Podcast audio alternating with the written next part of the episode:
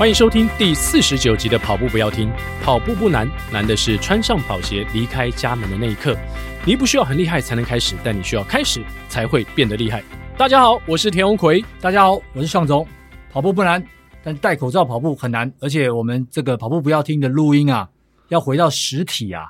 也是挺难的。哎呦，今天终于跟向总面对面的坐在一起录音啦。对，我们终于看到实体的对方了。对，而且我们刚才呃在录音前跟亚当啊，我们三个人稍微计算了一下，我们中间有十一集我们都是远端录音哦。哦，对，这代表台湾的疫情。这持续了这么久的时间呢？对，一周一集，我们就等于是快三个月哦，差不多三个月左右。对，而且我们刚刚一开始讲说这是第四十九集，对对对对对。向总没有想到，我们三个人携手已经快要迈向五十二集，也就是一整整一年了。对，到九月嘛，我们印象中是在九月初的时候开展的。对，哇，快要一年呢！这一年过得其实也蛮快的，而且。我们大家的人生 在这过去一年当中有天翻地覆的变化啊，变化还挺大的。不要说我们大家，整个台湾哎，整个世界变化都非常大，非常大。对哇，最近说到这个体育的话题，是所有的台湾人，甚至呃亚洲这边呢、啊，都非常疯的，就是冬奥东京奥运。东京奥运，其实东京奥运啊，我们在呃这个业界大家都非常期待嘛。当时了哈，特别是在呃前几年的时候。那所有的产业里面都会非常期待这一块这个东京奥运的来临，结果想不到来了一个 COVID-19，哇，整个变化非常之大，而且这个 postpone 到二零二一的时候啊，其实都还很不确定。对，在这个之前呢、啊，那包含我们在这个业界里面蛮蛮多的这种客户啊，或者是很多的厂商都会呃根据这个奥运来做很多的商业性的活动的准备。可是在这一次呢，其实甚至在开展之前的甚至几周啊。几个月啊，那个感觉不确定性都还是非常的高，然后也不知道说，哎，到底会不会突然取消？然后也不知道说是真的要办吗？大家都是悬在那个半空中，知道吗？然后那个感觉就是说，哎呀，好像受注目的程度可能不会那么高了，因为疫情好像比什么都还要严重。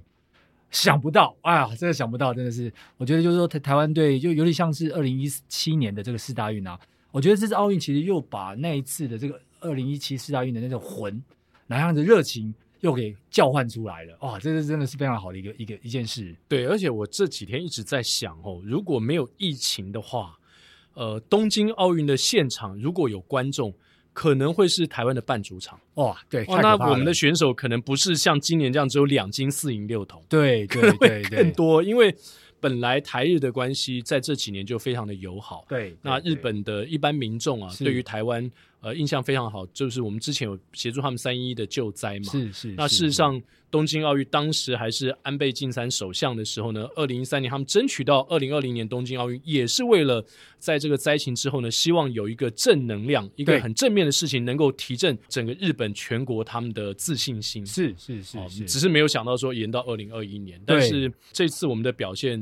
啊，不管是台湾我们中华代表团的表现，或甚至是我们在整个奥运当中看到世界各国选手的表现，就像那天我们跟陈凯在他抵达东京的时候，其实我们还在谈说东京奥运还有可能会临时喊卡，但没有想到这两个礼拜下去之后造成的这个风潮是是是远远的超乎我们的想象。我想在台湾的感受特别深啊，那我认为在其他地方可能也是有同样的感受，特别是有点像是就是人类无惧。这个疫情在相对可以控制的情况下，然后人定胜天，把一些本来想象中可能会做不到的，或者是中途会中断的，然后把它办下去了。嗯、然后那个奥运的精神，还有所有的选手在上面表现出来啊、呃，想要去呈现给大家的那种 运动的力与美，我觉得真的真的很棒。那个感觉真的是让大家在这个疫情阶段得到一个还蛮蛮强的这种强心剂、强心针。田径场上其实也有蛮多破世界纪录的好表现呢，所以即使没有观众哦，选手的这种拼搏的精神呢，其实不输给满场欢呼的观众的这种所谓肾上腺素 直接奋起的这种内容哦，所以呃，这个现象我觉得也蛮值得讨论的，因为没错我们常常在运动赛事当中会去讨论到说，哎，比如说呃球赛啊有主场优势，然后选手们会因此表现的特别的棒，但是这次的现象呢，反而让我们有另外一层的思考。那我们说到田径呢，当然我们跑步不要停，最关注的就是马拉松的赛事。那马拉松每一届呢都被安排在田径赛事的最后一项，尤其是男子马拉松。对对对。啊，那天其实，在礼拜天的早上，我跟向总呢，在各自的地方啊，也都哦六点钟就已经守在那边要来看这场所谓的世纪对决。是，而且其实这个马拉松，特别在日本啊，他是非常重视这个项目的。那当中有几位选手，包含。呃，我们的大破节，甚至在赛前就说这是他的隐退赛，哇哇，那当然受到关注的程度又更高了。嗯，那。所谓的这个世纪对决，当然大家还是蛮想要看看 Keep Choke 是哎，是不是可以再拿到这个金牌？对，哦，大家也是关注的点在这里。那当然，这天气是不是很不怎么样的啦？是，我想当天真的是状况一堆啊。天气应该说是非常不利于马拉松选手的参赛，因为他们起跑的时间大概温度就已经达到二十七度，是，而且湿度非常的高，大概百分之七八十这样的一个范围。所以对于所有选手，而且过程当中，我们在观看过程中也看到非常多世界级的选手，哇！从比赛的前段开始，陆陆续续退赛的人也不少啊。对，退赛好像有大概三十多位吧，我、嗯、如果没有记错的话。那我之前去参加过北海道马拉松，其实，在北海道马拉松当时的天候跟温度，北海道马拉松我那时候参加是八月三十一，其实基本上温度是差不多的了，就是大概就是这样子，天后的形态。其实也是差不多的，那还好他们是不是在前一天女子马拉松的时间比？嗯，哦，前一天更热，更热，哦，对对对，所以提早一小时开始，所以提早一小时。那这一天呢，还是一样，就是说相对我们适合跑马拉松的温度啊、湿度啊，它的确是属于比较没有那么没有那么。呃，有机会创纪录的，嗯，不过就是就一个呃，在夏季举办马拉松的话，大概就是这样子啦。我觉得大概大家也可以心里有数啦。那这次我想 Keep Chogi 跟大破节也是可能台湾的喜欢长跑的朋友们最关注的两个人。我想他们两个人也都在这次的比赛之后。等于是宣布，就是这大概就是他们在奥运赛场上的终最后一役的对最后一役。那 Kipchoge 当然他也成为史上第三位能够在马拉松项目连霸的选手，这相当的不容易。因为从二零一三年他转往马拉松来专注在这个项目发展之后呢，其实他在十五场比赛当中只输了两场。哇哦，包括了去年啊在伦敦马拉松输掉的这个 Kitata。在这次比赛当中也很快就挂了，也 DNF，对对，很快就爆掉了。所以 那尤其是过了三十 K 之后，我想所有的。呃，长跑迷呢都对 Keep c h o g e 这么稳健的步伐呢，呃，觉得很不可思议，因为他开始加速时就没有任何人有这样的意愿想要追上去。对，我听到那个他们这个转播单位在他们用原文转播的那个单位，他也是在提到说，哎，你其他人敢不敢跟？他直接出去，那你其他人敢跟吗？嗯，那敢跟的话就来赌，算是第一领先集团的其他四位，哦，那就没有追上去。是，然后慢慢大大家不同的集团也开始慢慢拉开距离。哦，那当然这个其实最后的胜负其实。坦白说啦，就在这三十多 K 的时候就开始了。嗯，那时候大概就是胜负就大概就抵定了，大概就是那个名次也没有太大的改变。对，唯一就是在大破解这一段，没错。还有最后哦，最后这个，我觉得最后这这几位荷兰跟比利时对难民的，对对对，对，对，索马利亚，索马利亚，对对对。这两位也是哇！最后我一开始还不太理解，说哎，为什么第二名在叫那个第四名的？赶快超过第三名，超过肯亚的选手。没错，后来知道他们是这样的一个故事，而且蛮有趣的。对，他们两个分别是 Bashir Abdi，其实他们两个名字都有一个 Abdi，嗯，一个叫 Bashir Abdi 代表比利时，一个叫 Abdi Nagiye，嗯，两位索马利亚，而且他们过去也一起。就是因为难民的方式一起到欧洲，然后跟 Mo Farah 是是，是呃一起在训练，然后后来代表不同的国家。对，我也是经过这件事才大概看到哦，原来是索马利亚、索马利兰哦，哎、嗯，原来有这样的一个故事在那边。然后还有这次这个难民组成一个还蛮大一队的，对难民队、哦、好特别，好特别，二十几位选手，对对对对对，已经连续两届了，是是是，这当然就是另外一个话题了。不过我想要请教向总，就是包括大破节或甚至像 Kipchoge。啊、呃，这两位，一个是亚洲，尤其不管日本或整个亚洲，在长跑界的呃精神领袖，而且大破节的故事大家都知道，他等于是打破了日本田径界、马拉松界的一个传统，然后独自有点单飞到美国去接受训练。对，然后那 Kipchoge 更不用讲，史上第一位挑战破二能够成功的马拉松选手。我不知道这两位选手，如果说他们今天讲二零二零年的东京奥运是他们在奥运会生涯的最后一役。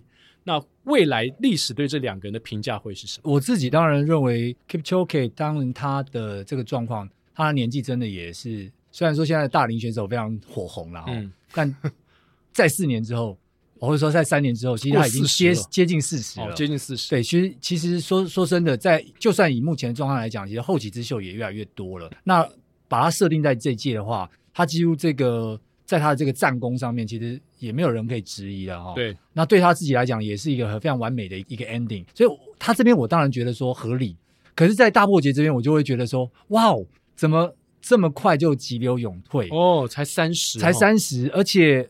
从他这次的这个训练状态也罢，或者是你看他那个就是呃人也很黑了，然后还有这个也更不修边幅了，嗯，所以你可以想象到他在这过程当中应该是投入了蛮多的这个努力，然后还有在这次其实非常稳健哦。这次其实他虽然说一开始一直跟着到了三十多 K 的时候，然后呃慢慢被拉开，但是被拉开过程当中，他其实还是有从第九位、第八位，然后慢慢再赶上几位，最后第六位到终点，没错。所以你可以看到他的。这个后段加速能力，以及就是说，在这样的一个艰困的这个状态下，他其实大家都还有保有非常强的一个作战状态跟好的这个身体状态。嗯，但是他居然在三十，就说这是他最后一届，这个是我真的觉得，这个我我想很多人也会觉得说，哇，这太可惜了吧。虽然他讲完这句话之后呢，他太太就说，他希望这个能够去巴黎。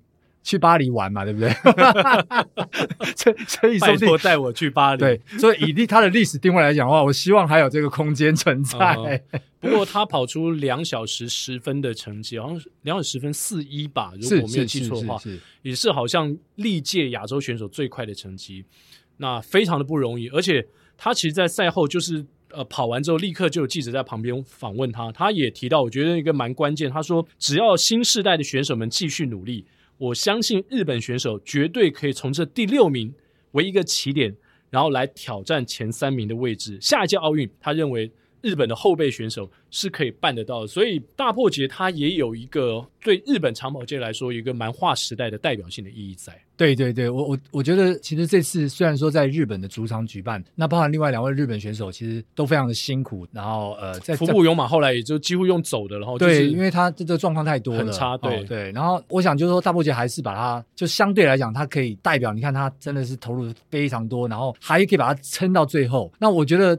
当然也很明显的去看出，其实我们亚洲选手跟这个这个非非洲选手啊，哦，不管是肯亚啊、伊索比亚这些，其实它还有一段的，这是很明确的差距存在的。嗯，嗯，那这个差距当然连大波杰他这样子都已经还差了，这次离第一名还差了两分多钟嘛。是，哦，两分两分多钟。那我想在未来的这个亚洲选手想要进到前三名，虽然他觉得是有希望啦，坦白说他还有一个还蛮大的门槛。呃，尤其是这时候是在东京举办，那你下次如果是在其他地方的时候呢？其实对亚洲选手来讲，不见得是有占便宜的地方啊。那我想他当然是抱很高的期许啦。但不过我们也知道，这这个差距其实是真的蛮大的啊，真的蛮大的。嗯、那我我觉得他现在想要转去，就是协助更多的这个日本选手。我觉得当然这是一个非常好的。不过那也代表的就是说，日本的选手他会有更突破性的发展，不是在既有的实业团的体系之下，因为。如果他想要去做这件事情，想必就是冲击原来的这样子一个实业团的，他要摆脱原本这种对这种方式。对，对，那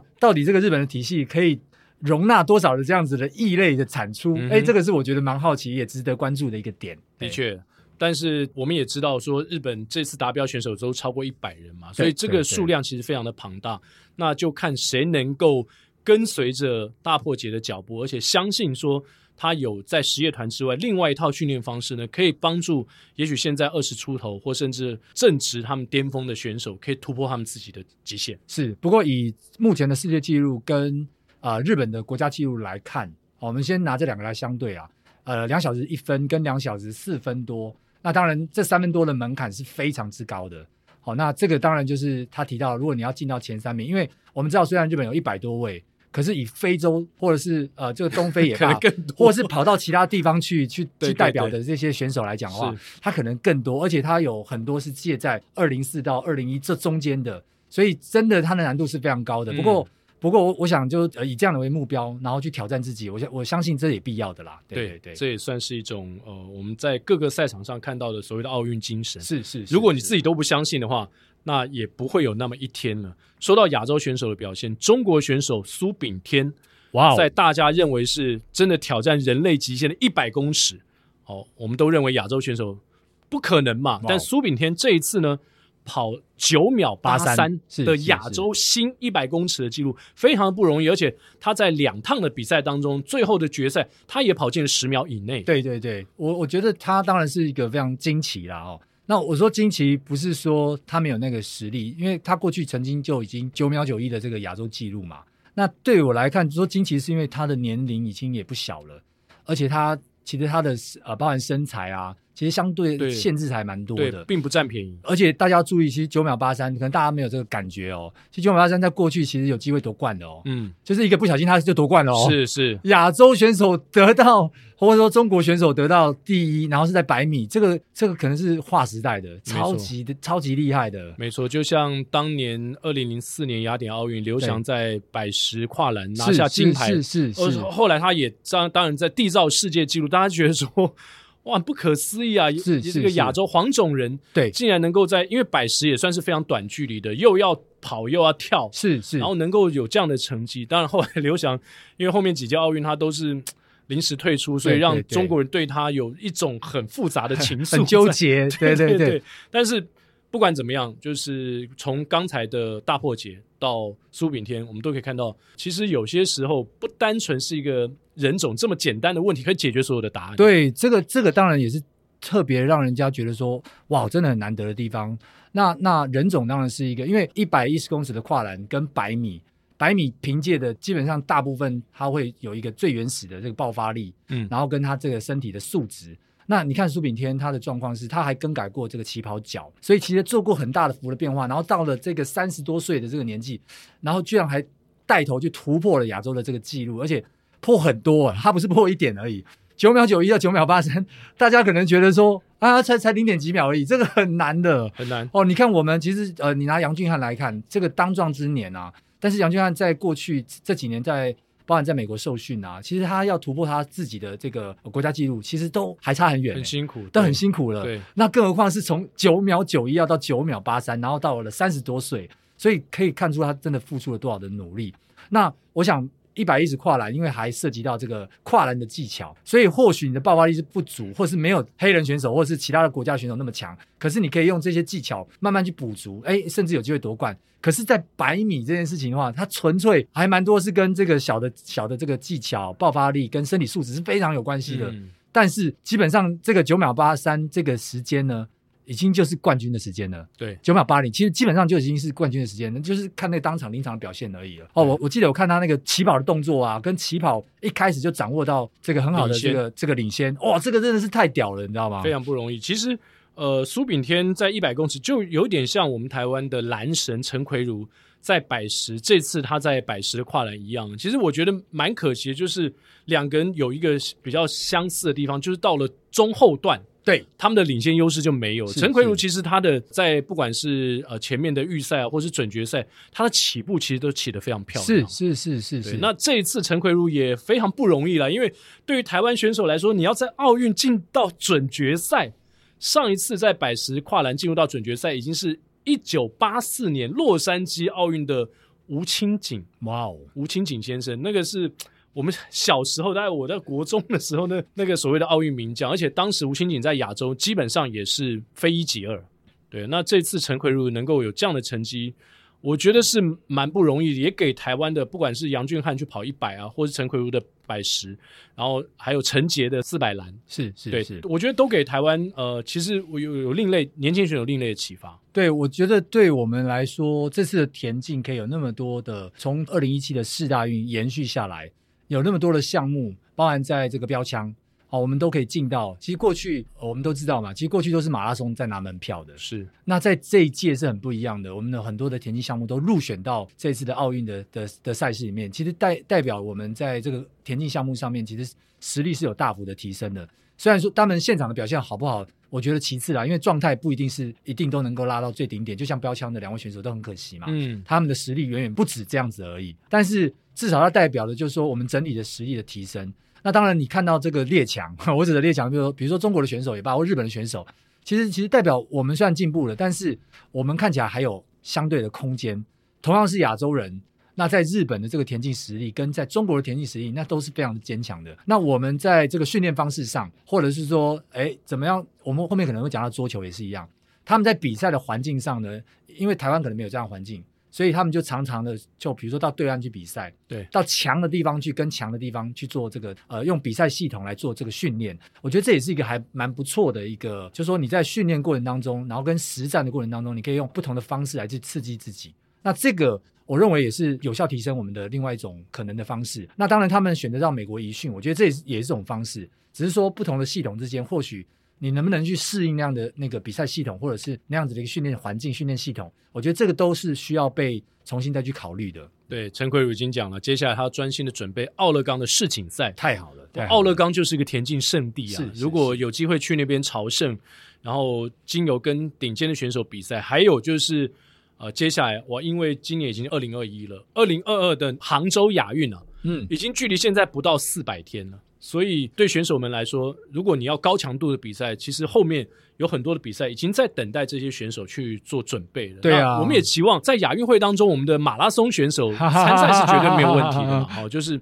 把他们的实力发挥出来。对对对，然后然后当然不管是百米啦，我们也希望台湾出现呃第一位九秒的哦十秒内的选手，对第一位十秒内的选手，然后在各个项目上也哎突破国家纪录的这个这个状况发生，那我非常希望可以回到不管是纪政时代啊、杨传网时代啊、嗯、那样子，都可以在各个赛场上然后夺标啊，我觉得这个是还蛮令人振奋的。对，发光发热。那这次。我们的代表团总共参加了十八个项目，对，然后有十个项目我们夺牌，总共拿了十二面奖牌，所以这个参赛以及夺牌率是超过五成的，是蛮可怕的。那刚才向总也提到了，除了在田径场上，我们看的从世界顶级的选手一直聊到我们台湾选手之外，这次的羽球戴资颖，还有我们的男双 林洋配，林洋配，更神奇的就是桌球场上的。林云儒，好，小林，小林同学，他的整个成长的背景以及训练的背景呢，其实让大家觉得哇，非常的意外。因为呃，在国高中这个阶段呢，林云儒现在是辅大的学生嘛，但是他其实是在家自学，是是是。然后他的爸爸是宜兰大学的教授，然后妈妈呢是壮围国小的退休校长。然后妈妈为什么退休呢？就是因为要陪着林云如四处征战，因为我们知道桌球、羽球都很多国际这个巡回的赛事，是是是。然后为了陪自己的儿子四处征战呢，所以妈妈决定提前从这个校长的位置退休，嗯，然后全力来照顾林云如。而且他的这个自学的过程呢，其实也蛮特别。它代表呢，我们现在有很多单项的运动员，学校的体育班这样的一个传统的环境，已经没有办法培育出。啊，或是说，比如说他们要去比赛，就三不五时就要跟学校请公假。对啊，那整个呃系统呢就没有没有办法，就是支援他们去呃出国比赛。然后你一直请假，你考试都没办法考，啊、然后没事就要补考，课也没办法上，是，所以干脆就。自学，而且我后来发现哦，还不只是林云如，我们在很多比如说滑冰啊，还有其他有蛮多项目的个人项目的选手，他们用选择自学的方式去完成他们可能在这个国高中阶段的求学的历程。是是是，当然我觉得现在还蛮多的啦。就是其实我们之前也讲过蛮多次，就是说，呃，在台湾多半我们还是以这个学业为重，或是以德智体群美哦，智育非常重要，德育非常重要。那所以在这个求学的过程当中。你有做什么其他的事情？哎，万万还是都以治愈先优先。那其他的东西呢？哎，不管你要怎么样，哎，你还是要先把这个课业啊弄好，嗯，否则你就去念体育班。好，就像奎哥之前提到的这个，哎，变成体育班了。好，我觉得像他们这种状况呢，哎，但打岔一下，我们当时是不赞成，对，不赞成，不赞成，对对对对对对。其实现在有越来越多这样的呼声。是是是，那但是这个自学跟体育班是不一样的。我我想不一样，就是说，不管是他的爸爸或妈妈，我想在教育上面他是不会松懈的。那这也是我们一直在强调，就是说你在这个运动的这个过程当中，他可能是一个经由兴趣而培养起来的，而不是。就是哦，你持续去压他，就是哦、呃，看起来好像有点天分，那你把他压出来，他变成是一个一流的选手。他他不是比较不是这样子，而是他又重视自己的这个我们我们说全人性的教育，然后让他可以去理解这个世界的运作，然后还有相关的这个知识。但是呢，他在对他有兴趣的这个项目，那我想小林同学自己也有讲嘛，他从小对对这个很有兴趣，因为他觉得有赢的感觉。OK，但但是同步的在这个上面去做发展，那我觉得。这个我一直强调，就是说，其实我们台湾就应该尊重各种多元的发展。我指的多元的发展，意思是说，你不要就是治愈哦啊，就求学啦，那你只能求学啊。如果不能求学，你就体育班。我觉得这个是很奇怪的，有点太两分法，对，太二分法了。对，呃，我们应该就是说，这这个基本的学业也罢，这个是很重要的，因为你从从小到大，你必须要先学习到这些呃相关的这这个知识也罢，然后理解这个世界的运作，然后理解这些基本的学科，然后 OK，那你在这个呃体育上面你你有兴趣，那你就专心的去发展它。我觉得像小林同学这样就非常好，又或者像这美国的这种方式。又或者像这个呃日本这种方式，我觉得这个都是我觉得是还蛮不错的。可是如果你把它分成两块的时候，哎，体育班呐、啊，然后哎，体育班就只有体育，然后学业都可以不重视，学业的时间呢去拿去做体育，然后呢在学业这个治愈这这我们一般求学的这种过程当中呢，是把体育拿来去去念英文、念数学、念、嗯、念念中文、念国文。是，我觉得这就很好笑了，就是太极端的在发展了。那。也没有去呃适性的去看这个学生到底要什么，他能擅长什么。那我觉得这个都是很太过极端的这个发展。嗯、那我觉得他们像这样子，那家长又可以去注意到他自学的这个状况。不过我我我我相信啊，这不是所有人都做得到的，因为你家长也要有足够的这个知识，你才有办法知道说，哎，他到底在这个学习过程当中他需要什么资源。对，所以这个也是他们才有办法培养出来的。我坦白说，一般的这种环境啊。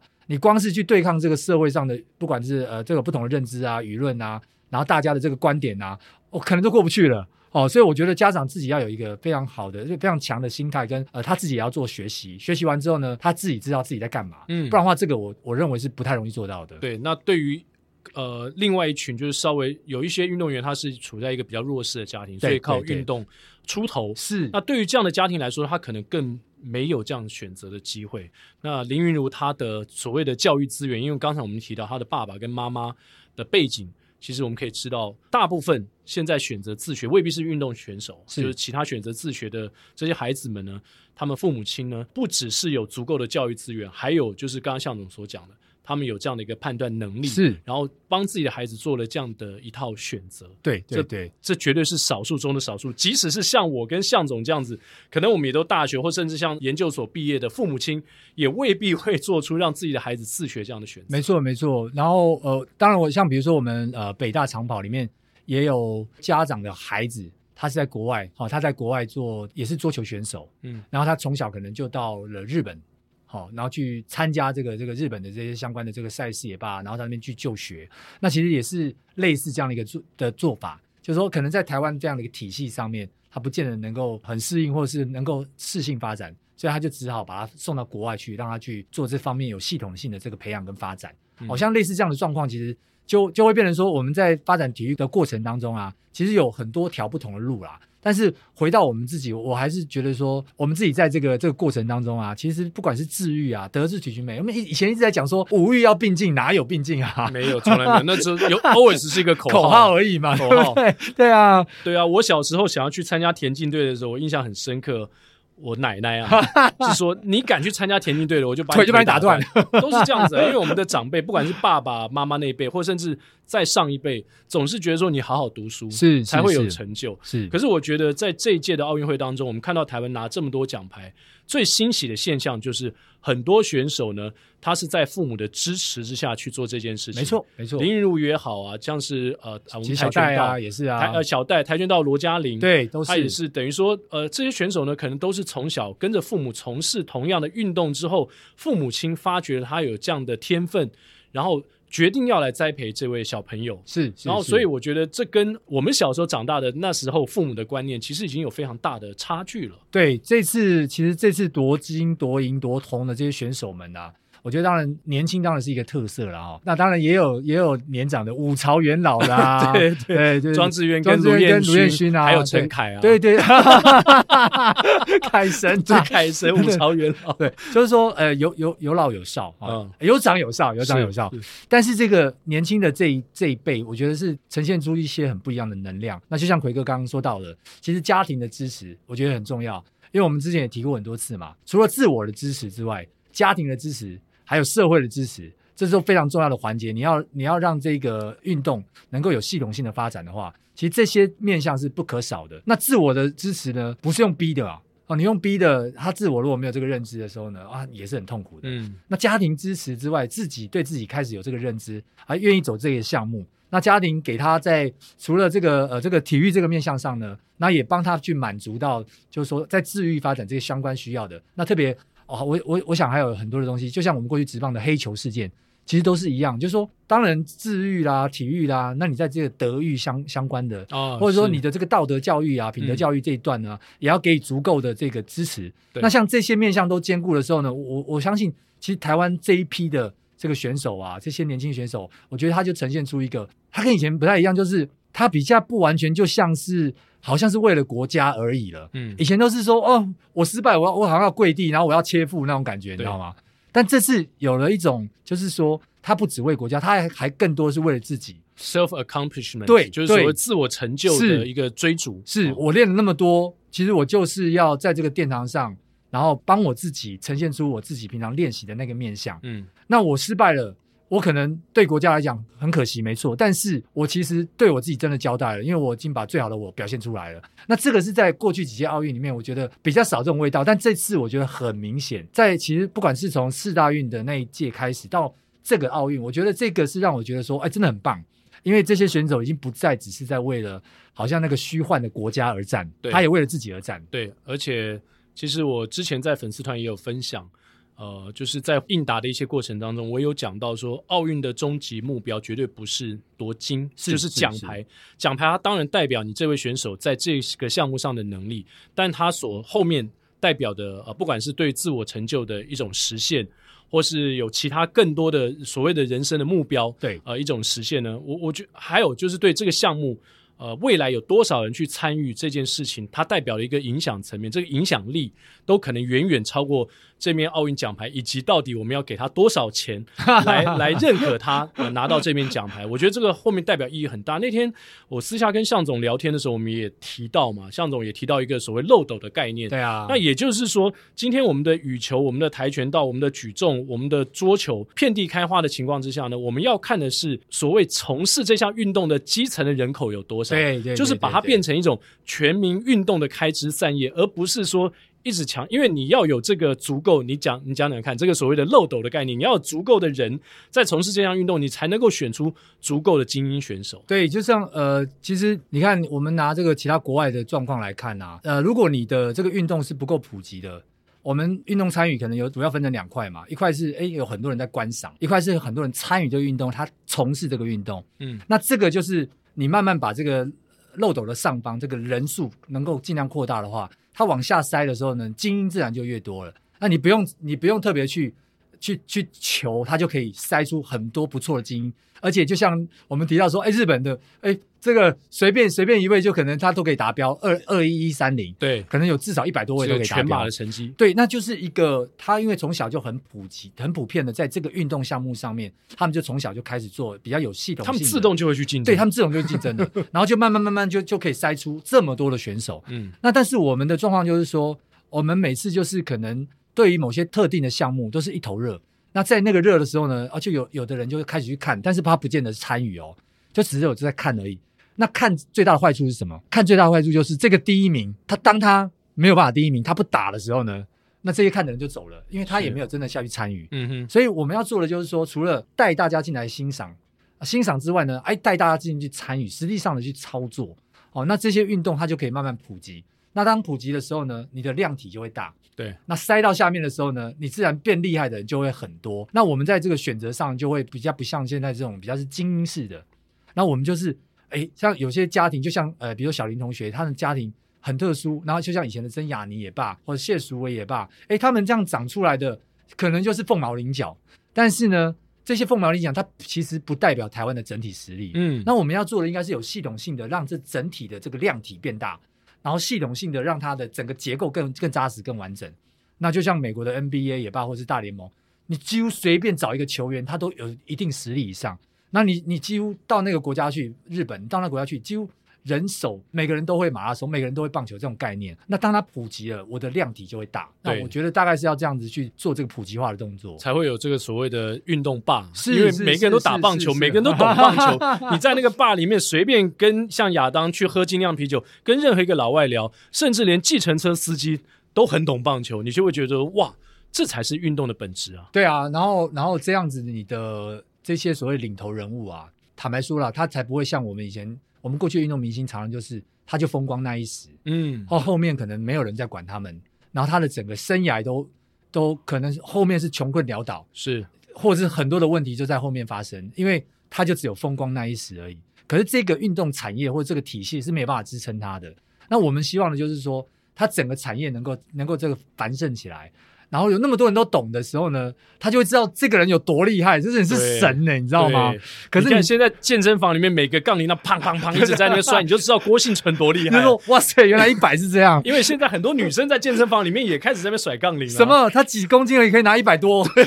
我 我这几十公斤又拿不起来了。对对对，你从参与，就像向总讲，你从参与，你才知道说。打从心里面佩服这些顶尖的运动员，是他们所呈现出来这种成绩跟能耐。对，还有他们训练过程当中，因为你也在训练，所以你非常能够感同身受。就像我们现在开始跑全马之后，才知道说张家 哲跑两小时十四分是多么的困难，是是 是是，是，是，因为我们要练多久，可能才进步个。五分十分钟，而且我们可能从 sub four 进步到可能三小时五十分，是，这已经对我们来说很困难了，而且也可能经过某种程度的训练。没错，那你就想想说，这样的选手，哇，这日积月累的训练多么的不容易。是，我想其实我们在各个产业其实都是这样子啦。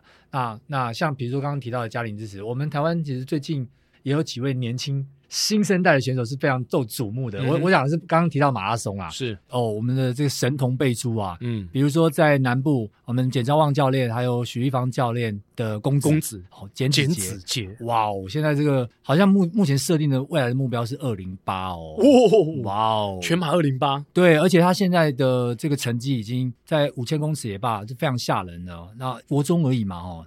但是他其实已经甚至超越像一般的这个高中生了，甚至成人。成人，对对对对，是非常备受期待啦。对，因为父母亲都是支持嘛，本来就是教练，对对对，以前也是选手，是是是选手，然后是出名门。是，然后呃，可能就小朋友也有有这方面的兴趣，还有天分，对天分，然后而且父母又支持，家庭的支持也我觉得也非常重要。只要家庭支持，然后跟其他这周边做得好的话，我觉得。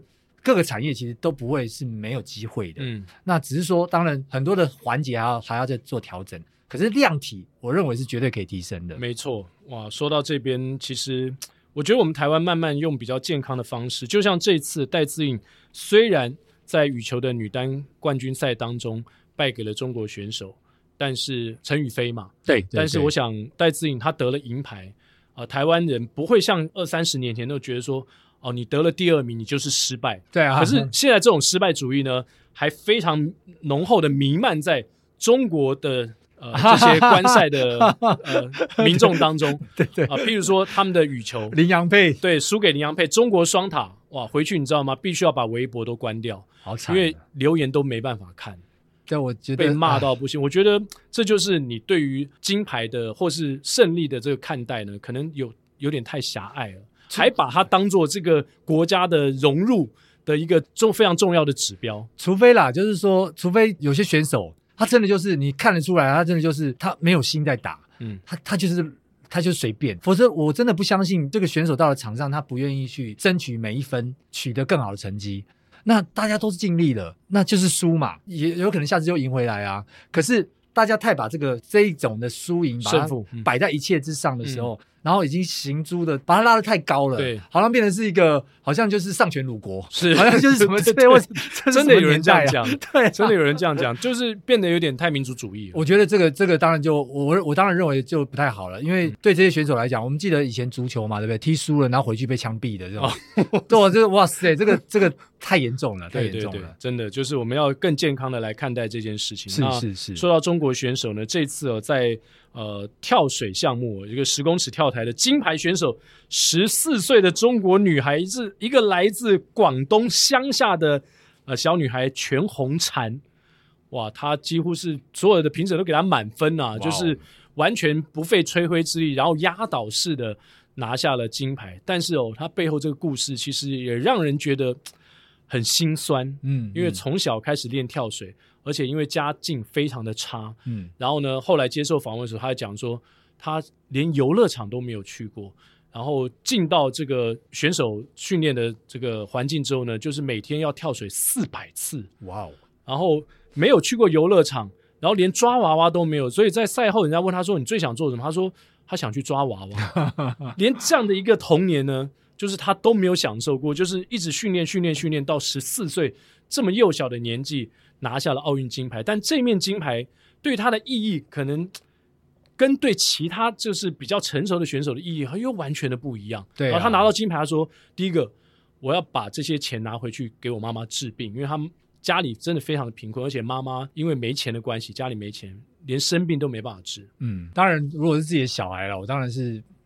呃，不会让他这样子啦。但是坦白说，像中国的跳水实力是非常惊人的，嗯，他们向来一直以来都是这样子，然后也一直以来就有蛮多的选手是非常年轻的时候就啊，包含呃，甚至体操也可能都是这样子啊，很年轻的时候就已经开始做了非常严格的训练。我觉得他们那个就是他那个精美的表现或者那个精准的表现真的是非常厉害。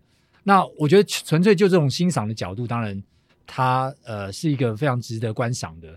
但是就是我觉得他们的压力，坦白说也蛮大的，因为好像好像就是说你出来就是要拿金牌的，你没有拿金牌，可我我我真的没办法想象，就是说我觉得那个压力真的是还蛮大，特别是在走到这个年代，我想在我们更早的那个年代的时候，我相信那时候就是很呃，对于这个体育来讲，它好像另外一种国力的象征。嗯，那在那个年代上的话，你就会非常斤斤计较，你一定要这样子。可我想台湾走到了。现在这个阶段的时候，再回回过头去看这件事情的时候，我觉得可能会出现非常两极化的看法。那也会觉得就是说，哎，是不是真的要这样子去培养出金牌，还是应该要用什么样的方式，然后让他自己认知完自己之后呢，那他还是可以去拿到金牌。我我自己没有一个定论，因为在这件事情上面，的确他有他的家庭环境。那我们从过去的经验来看，的确你家庭环境的不好，他的确有可能在各种面向上去想要去突破自己。那这是要选择的一个方式。没有对错，嗯，那我觉得那也是他的背景，然后跟这个国家的背景产生出来的这样的一个结果。只是说对我来讲，我会觉得哇，当然听起来会觉得哇，好心酸哦。但是看他的表现，还是觉得哇塞，超厉害的。对，不过我真的是比较没办法接受，说你没有拿到金牌，你就是失败。是，是，因为大家知道，在运动的过程当中，在不管运动或竞技的过程当中，其实他为什么让我们这么 appreciate 他跟我们的生活这么接近，就是因为运动跟人生一样，他是经历了非常多的失败，是可能最后才会得到一点点的启发，也未必会让你站在最高的舞台上面，你只是从中得到一些启发。那如果呃，对于我们观赛的人来说，没有办法接受一位选手的失败，我觉得这是一件非常残酷、可怕的事情。我觉得这也是比较可惜啦。嗯、就是说，其实我自己认为，运动本身它是力与美的表现嘛，就是它除了有力的那个面相，然后你的这个竞技性，然后你的这个 power 也罢，或者是的细致度，但是它有很多的美的部分，是因为这个人啊，他就像是不管是音乐，不管是呃这个舞蹈。他经过很多不断在专项上的训练之后呢，呈现出来，在这次表现上呈现出来一个行为艺术。但是对我来看呢，因为我们太过强调他的力的那一面、竞技性的那一面，然后因为有一个凸台，你有你就是分金银铜，嗯。可是有时候在艺术层面上呢，他到了某一个面向上，他已经不需要被评价了。没错，你每个人都是很特殊的，对，所以他没有所谓的分数高低，他只会有很我这个人很喜欢你这个人，我这个人很喜欢你这种表现，我这个人很喜欢。那我觉得这个这个就是艺术性那一面。那我们在这个竞技运动上，坦白讲就比较可惜的就是我们太强调竞技运动那一面，可是强调 result 对结果的那一面，但是我们少了一些就是观赏它的艺术性，嗯，或是它的过程。对这个过程，其实它的平常的训练过程，它其实也代表艺术性的一面，嗯，因为那是要多少的累积才有办法呈现出这么有艺术性的那一面。那你自己去做的时候，你就会发现，靠，我完全做不到。我不但我不但做不到哦，我还差得非常远。是，可是那个面相反而应该是更值得被鼓励的。嗯，但是如果你轮到你一定要排个金银铜一二三，那就会把那一个面相去掉了。对，就像我们这次的呃李志凯，就是这个鞍马的，我个人认为他是第一名啊啊，可是排名就是排在银牌啊。嗯，但是你能怎么说呢？啊，没办法，因为规则是这样子。对，可是我认为难度分数，对，还有难度分数啊，差差人家零点三。对啊，那那我我认为他就是金牌啊。嗯那如果说可以在艺术性上有不同的评分标准的话，那其实我觉得对于这些呃选手们、这些艺术家们，我觉得他可以给的分数是不一样的。那我们就不要完全拘泥在这个金银铜。嗯，你认为他是金牌，他就是金牌。对，我我想要在这个补充这一点啊。对，我们待会会讨论到一日球迷的，一日球迷，也许跟 或是一一一日什么不一定球迷啦，选手不一定都打球。一日运动迷，一日运动迷，对，待会可能跟这个话题也有点呃可以延伸的效果。不过在进入到最后这个话题之前呢，我先举一个很特别的例子，就是这次在女子拳击项目，日本有一位五十七公斤级的金牌选手。入江圣奈是这位女选手呢，她当然在五十七公斤级呢，台湾也有参加嘛。我们的林玉婷原本也是世界排名第一，然后被看好可以夺金，但是呢，林玉婷在十六强，十六强哦，菲律宾菲律宾选手，OK OK OK，这个 Patricio Patricio 呢，在最后的冠军赛败给了这位日本体育大学三年级二十岁的入江圣奈，然后入江做了一个非常不可思议的赛后记者会的宣言，他说：“这是我第一次参加奥运。”也是我最后一次参加奥运，二十岁就已经宣布退休了。对的，对。然后更大家去了解说为什么他会有这样想法的时候，才知道说他哦非常成熟的告诉所有的记者说，他对青蛙研究青蛙特别有兴趣，然后对于电竞更有兴趣，更有兴趣。呃，应该说是两个都很有兴趣啊，我没办法去做比较。但是他说他想要呃离开拳击，因为拳击太苦了。嗯，但是他在国中开始学拳击的时候，其实他就订立了一个目标。当年就是要他就要站上东京奥运的舞台，而且要拿全击的金牌。哇哦哇！结果他这个目标，如果他国中时候跟你讲的话，我们都会觉得说你笑了。结果他不但是达到，而且立刻急流勇退。是是，是，这个故事给我们什么样的启发？向总，哇塞，这个 我们在之前常看电影叫做《神之一手》啊，嗯，《神之一手》就是在最高的、最好的那个阶段，然后就就隐退了。是哦，我这真的叫神之一手。我自己当然蛮可惜的，坦白说，我没有看这一场比赛。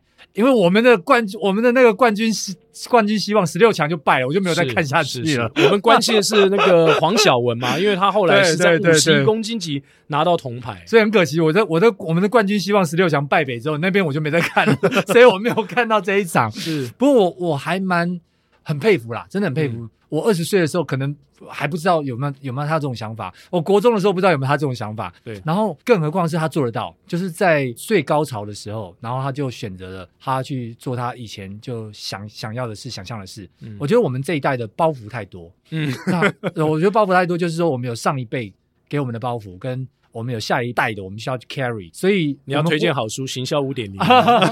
我的我的意思说，我或许我们或许没有办法像。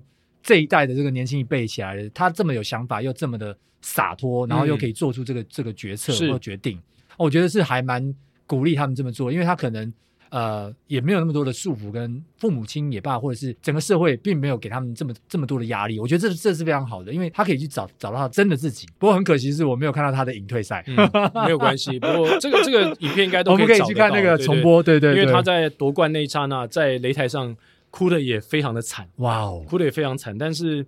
我觉得就是看到他这个故事，我立刻就想到，呃，现在在美国职棒大谷翔平，啊啊啊，因为大谷也是在高中的时候，他其实就立志要到 MLB 到美国职棒，然后也达成，所以我觉得刚刚向总讲到这个新时代，对，这算是 Y 世代还是 Z Z 世代？对，Z 世代的这个这群年轻人呢，他其实有很多他们二十是不是？二十岁，那可能是阿尔法世代了，哦，可能是阿尔法世代了，哇，对，就是。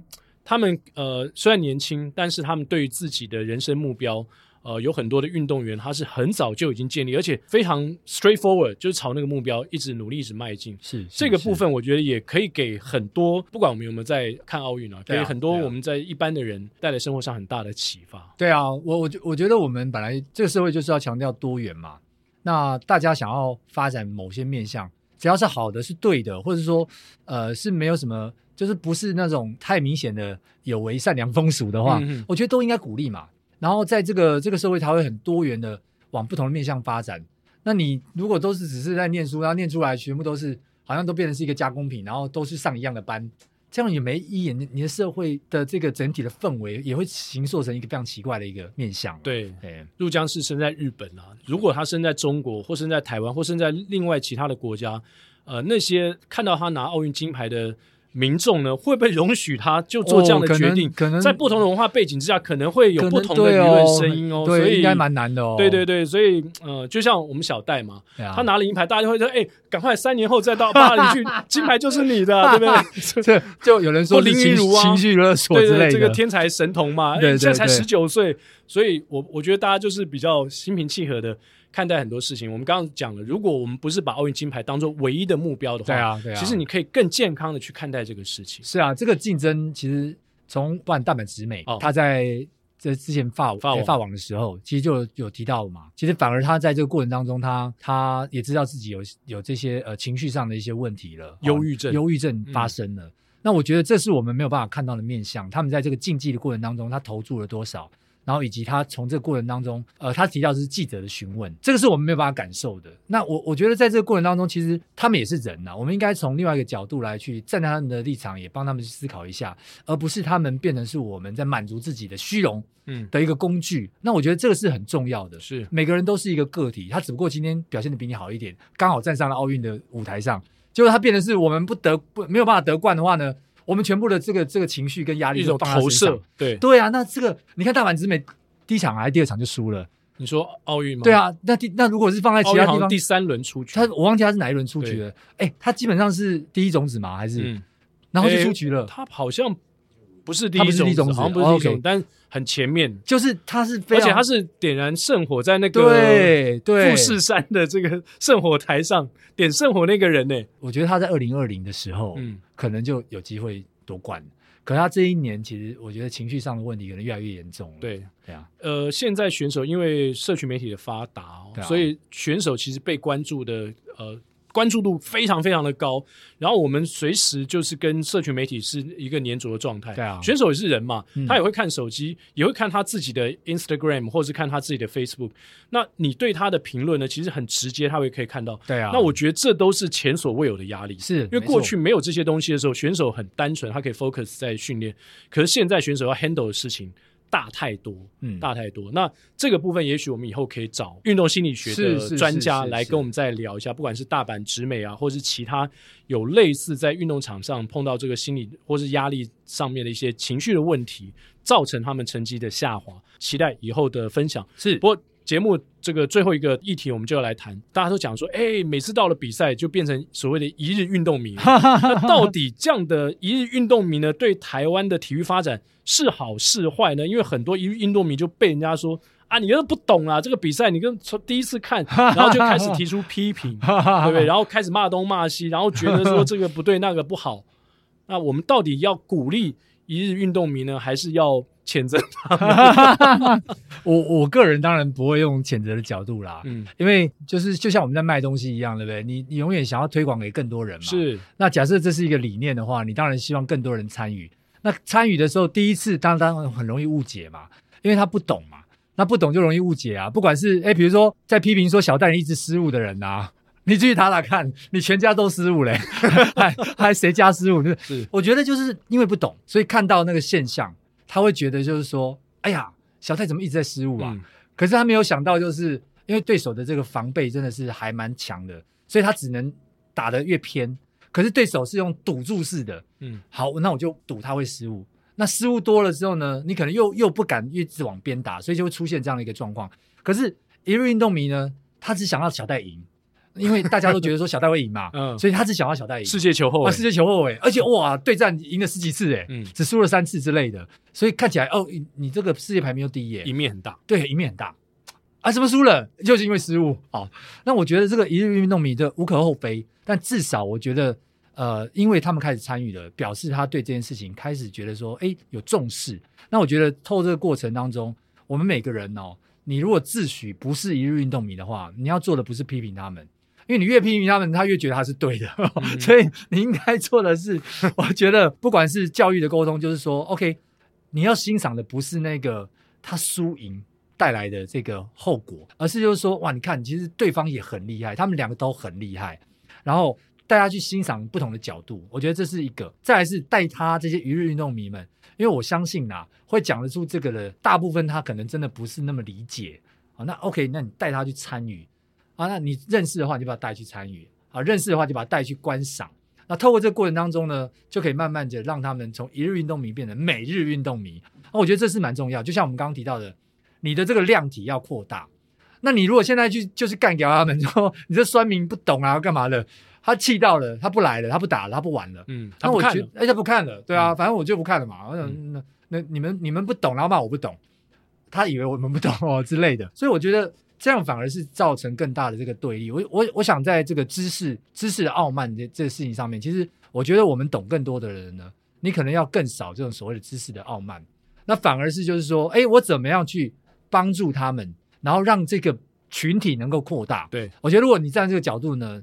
你你就不会不会骂他，因为不知者无罪嘛。嗯、哦，所以我自己是站在这个立场，就是说我其实不会去想要去骂这些一日运动员。我当然会知道他们可能比较不懂，可是我们如果站在想要让运动更好、产业更好、量体更大的角度的话呢，我们反而是要把他们导入。我之前都常讲一个观念嘛，一百个人不懂，对不对？我们不用一百个人都教育，我们只要教育完中间五十个，其他五十个、四十九个，自然就会被。这五十个就慢慢再教育，再教育，就是他 他的这个叫 critical mass，嗯哼，你达到这个这个关键的这个量体之后呢，他就自然而然的，哎，就可以一个一个说服自己了。OK，cool，而且更何况我们每一个人也都是从一日运动迷开始认识某一种运动的，对啊，对，你总有一个开始，你总有一个开始嘛，对啊，你想想你自己当时第一次接触这个运动的时候，你可能也是现在人家嫌弃的那个人，没错，对不对？没错，所以要帮助呃不懂的人，他们更了解，是是是是，所以。哇，今天我们其实有很多很大的野心啊，想要聊很多的话题，但是看起来时间已经过得差不多了，而且超时哎、欸，超时了！对对对，那呃，我想在节目最后呢，也要来回应一下听众朋友们的留言，因为上一集呢，我们播了辣爸的他的抗癌过程之后呢，其实收到了蛮多朋友的回应，不管是在我们的 Apple Podcast 抖内给我们。或甚至在我们个人，包括我跟向总啦，Facebook 上面去替腊爸加油打气的朋友们，我们都收到了。而且我的部分呢，我也把连结都传给了腊爸。那腊爸也非常感谢大家对他的鼓励，他也觉得非常的神奇。他常常都用“神奇”这两个字在跟我聊天的时候提到说：“哇，没有想到做一件事情会想这么样的大。”然后感觉是他在启发别人。然后他也跟我讲说。他觉得在录音的过程当中，他也受到了启发，太好了，这是最棒的地方。是是是，对，我们先来听听看，抖内我们八百八十块的澎湖陈老师他的留言好吗？奎哥、向总两位主持人您好，小弟一直以来都是贵节目的忠实听众，陈老师谢谢，而且澎湖哦，哎，澎湖的对，每周三早晨最期待的活动就是打开手机收听跑步不要听。感谢两位主持人跟亚当制作出优质的节目，每一集的内容都非常的丰富精彩。今天听到腊爸分享自己的抗病过程，内心深深的受到感动与鼓舞。小小的赞助八百八十元，感谢贵团队对节目的用心制作，也祝福腊爸可以顺利的重生，并早日回到自己喜爱的工作岗位。也祝福全世界早日脱离 COVID-19 的纠缠，大家可以自由的奔跑。好，谢谢彭湖陈老师，真的。然后还有另外一个听众赞助我们一千块，但是没有留言。哇哦，哦，没有留言。接下来是在苹果的 Apple Podcast 上面五星推爆的光头大叔山姆。山姆说：“大叔开车看不清前方了。啊”喇叭哥这一集应该要下警语才对了，不能够边开车边听。明明外面没有下雨，怎么眼前湿到看不到路了呢？喇叭哥加油！谢谢大叔野球五四三的光头大叔山姆给我们的留言，然后让腊爸腊爸听到，应该会觉得也很感动啦。真的，对。再来是 Rex Rex，他提到的是体育班的孩子不要也不能放弃学习，从学校老师。教练的观念都要建立起，学习做人，学习生活，学习课业，学习阅读，学习聆听，学习说话。体育班不该只是指导选手，而是指导具有选手天分的学生。好，这个是 Rex 在这个体育班上面他给的这个 comments。嗯，说的真的非常好。毕竟不管你在什么班，你都是学生嘛。对对，学生就不要先放弃对自己呃任何知识的学习的这种可能性。我想，我们之前看到蛮多的好莱坞电影，其实也都有演出来嘛。就是说，哎呀，他虽然是一个很有天分的运动选手，但是呢，哎，不好意思，他的分数没有到，没有到的二点零，哎，没有到多少，哎，不行，对，哦，一定要补过了，才有办法成为校队，哦，类似这样子。我觉得这个还蛮重要的。嗯，那今天我们的回复留言到这边，也希望，呃，如果您喜欢跑步不要听的话呢，持续给我们五星推爆、留言、按赞，甚至分享给您的朋友，看看你对哪一集最有感受。呃，可以分享给你身边的朋友，也许对他们也会带来立即的协助。接下来就进入到今天的彩蛋时间。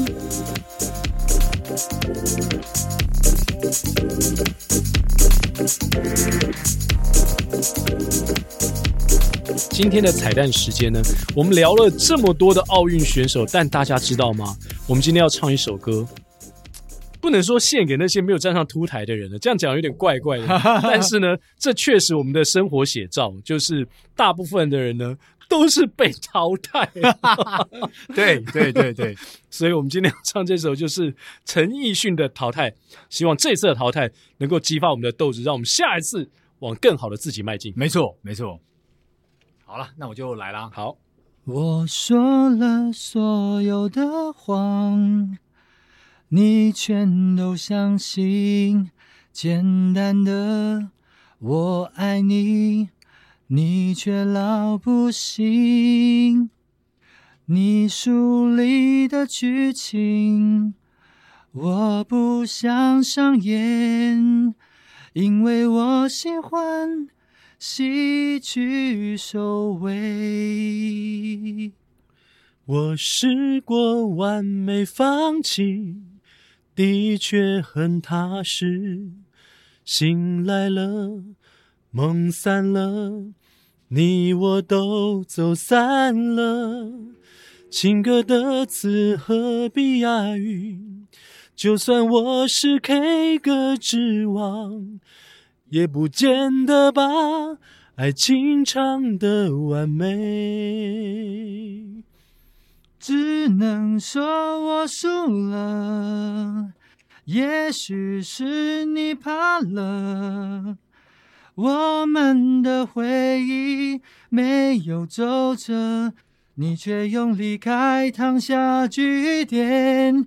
只能说我认了。